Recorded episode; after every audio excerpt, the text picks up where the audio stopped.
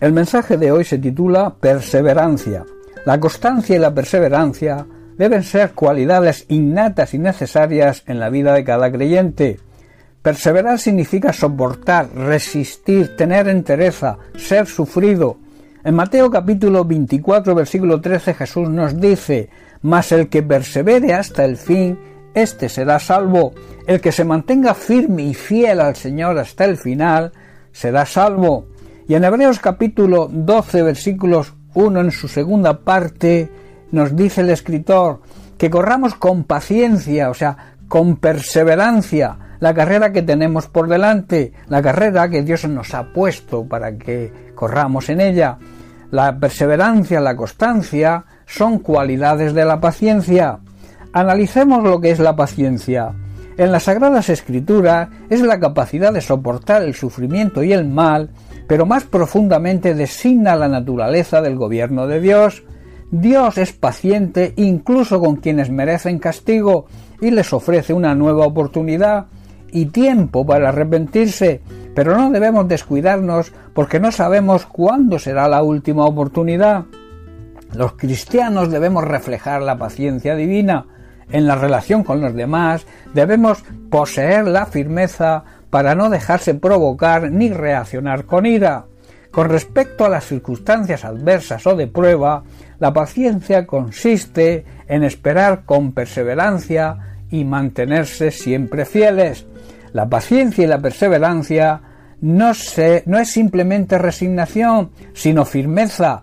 Cristo fue modelo de paciencia y perseverancia y esto finalmente es un don de Dios garantizado por la victoria de Cristo en la cruz.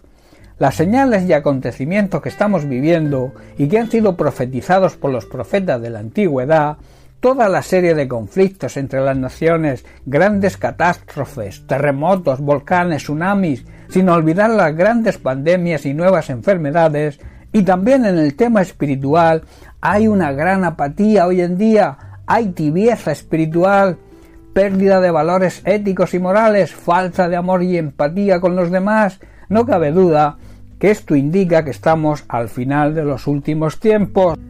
Por otro lado, también vemos que no se valora lo que Dios dice sobre el pecado y sus consecuencias. Las personas viven en pecado, incluso muchos llamados cristianos viven así, despreciando, no valorando el hecho de que Jesucristo muriera en una cruz cargando con nuestros pecados, para que mediante el reconocimiento y nuestro arrepentimiento esos pecados fueran perdonados y así poder ser justificados, o sea, declarados inocentes ante Dios el Padre.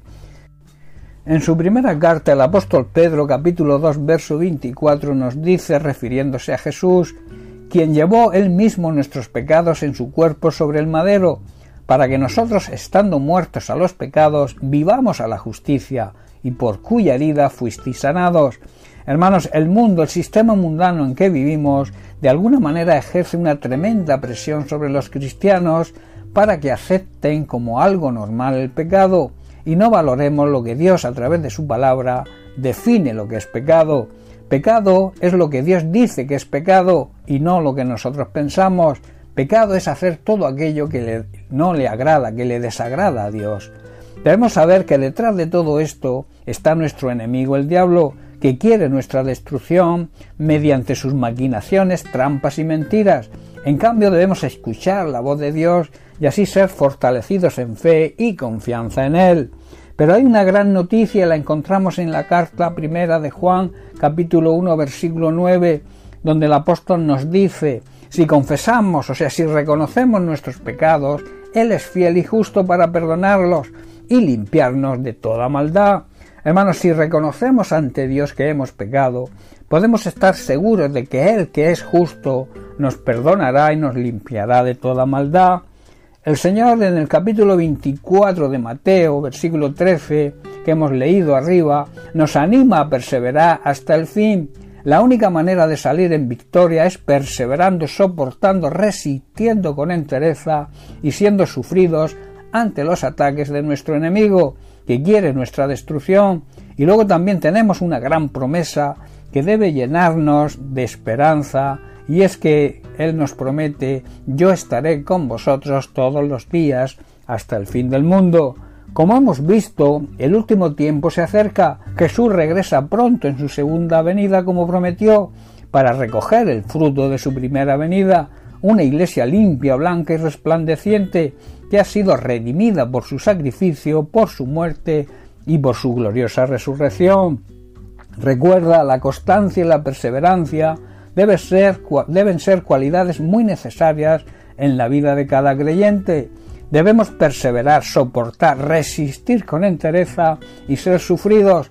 Debemos perseverar hasta el fin y, y así ser salvados de la condenación eterna y empezar a vivir la vida eterna que Jesús promete y que quiere que vivamos. Bien, pues hasta aquí el mensaje de hoy. Que Dios te bendiga. Un abrazo.